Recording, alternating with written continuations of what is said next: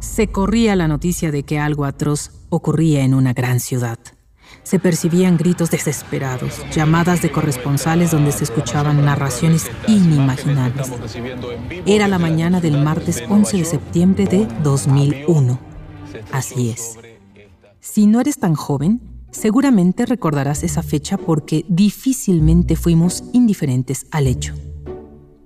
La verdad es que tales noticias alteraban la paz de la gente y creaban incertidumbre, porque los que nunca recordaban que tenían un familiar allá en el extranjero comenzaron a pensar, ¿estará bien Juan, Luis o Pedro?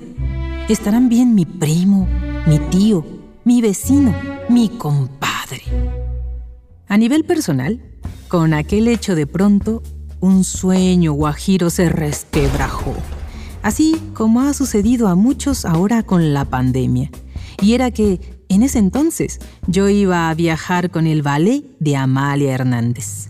Figúrate que yo ya tenía hasta mi pasaporte listo y arreglado.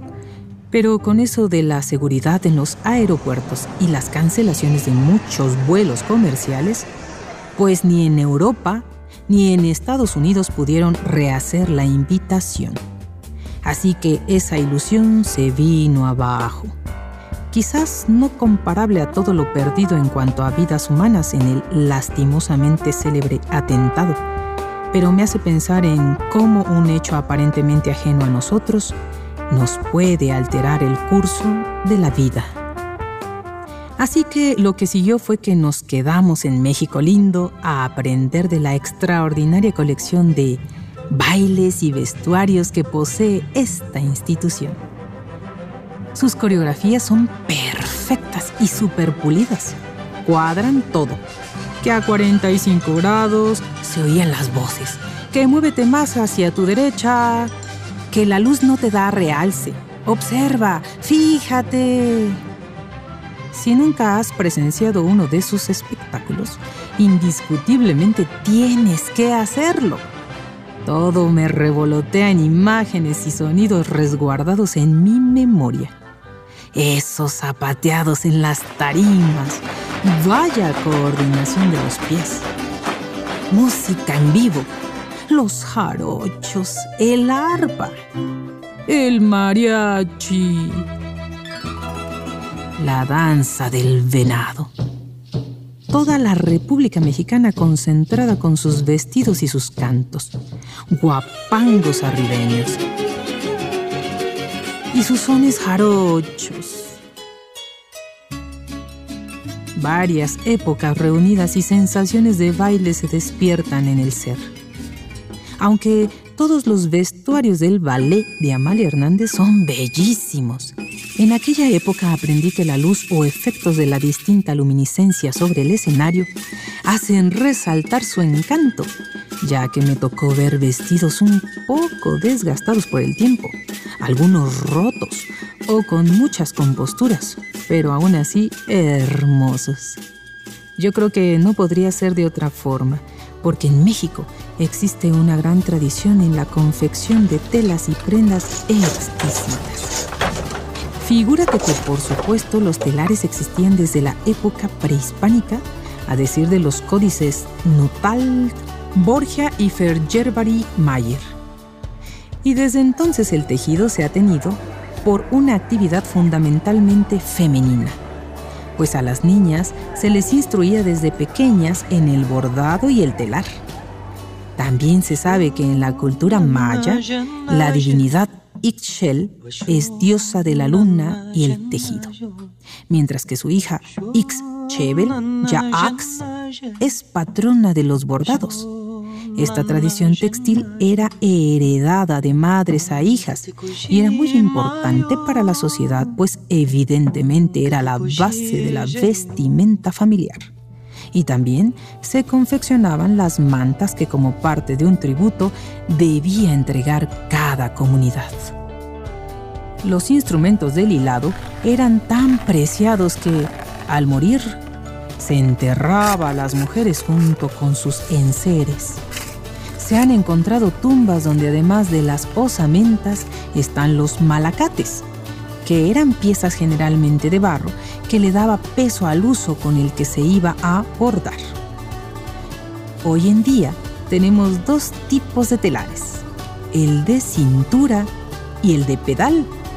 Ambos se conforman por la urdimbre, que es el conjunto de hilos verticales, y la trama, que es el hilo que pasará horizontalmente formando dibujos, motivos y figuras. El telar de cintura se encuentra prácticamente intacto desde la época prehispánica y se le conoce también como telar de palitos. Con él se pueden elaborar fajas, morrales, servilletas, huipiles, zarapes, gabanes y rebozos. El estado de Oaxaca cuenta con un amplio repertorio de telares de este tipo, donde se confeccionan aún bellas prendas de mano de maestras manos artesanas. Por su parte, el telar de pedal llegó a México en la época colonial junto con el ganado ovino y en él se confeccionan piezas más grandes de lana como cobijas y manteles. En lugares como Teotitlán del Valle, Mitla y Tlacolula en Oaxaca se elaboran en este tipo de telar cobijas, cojines, jorongos, alfombras y tapetes hechos con hilo de lana natural o teñida con tintes naturales. Y es que en este maravilloso país del símbolo del águila y el nopal, con sus tres colores, hay mucho que mostrar y presumir al mundo. Nuestros telares y toda la urdimbre que poseemos bueno, ya me vi tejiendo, bordando, cosiendo y hasta poniéndole con la chinchilla el color a los hilos. También recuerdo unos 15 años de una compañera en la secundaria, Denise Peralta López. Ella y su hermana Ilse son unas excelsas bailarinas de danza indonesa. El día de su fiesta, por tradición, toda, pero toda la familia super unida portó sus trajes típicos istmeños, hermosos de herencias legendarias y de mucho valor tanto sentimental como económico. ¿eh?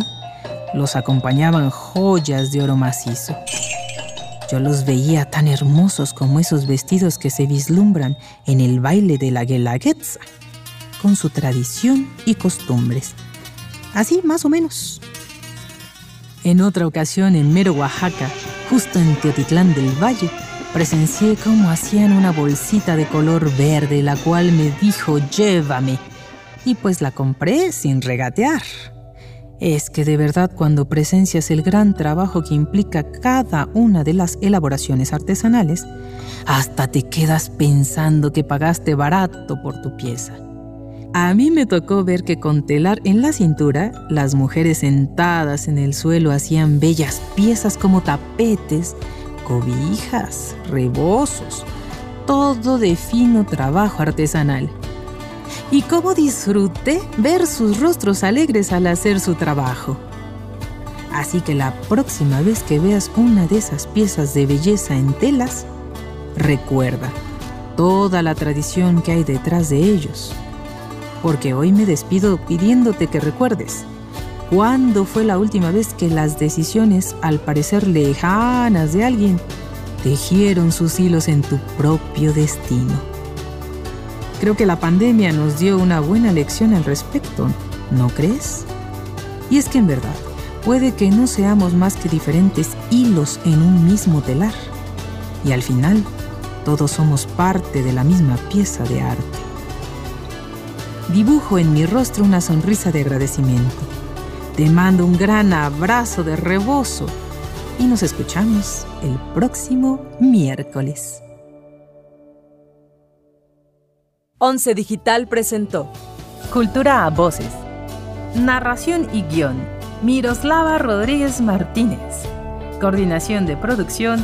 Daniela Cuapio y Moisés Romero. Asistente de dirección. Diana Hernández de Paz.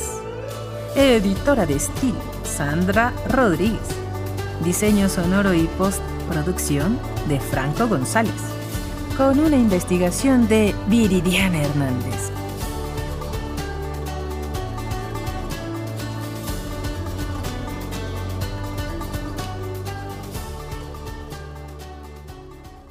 Once Digital va contigo.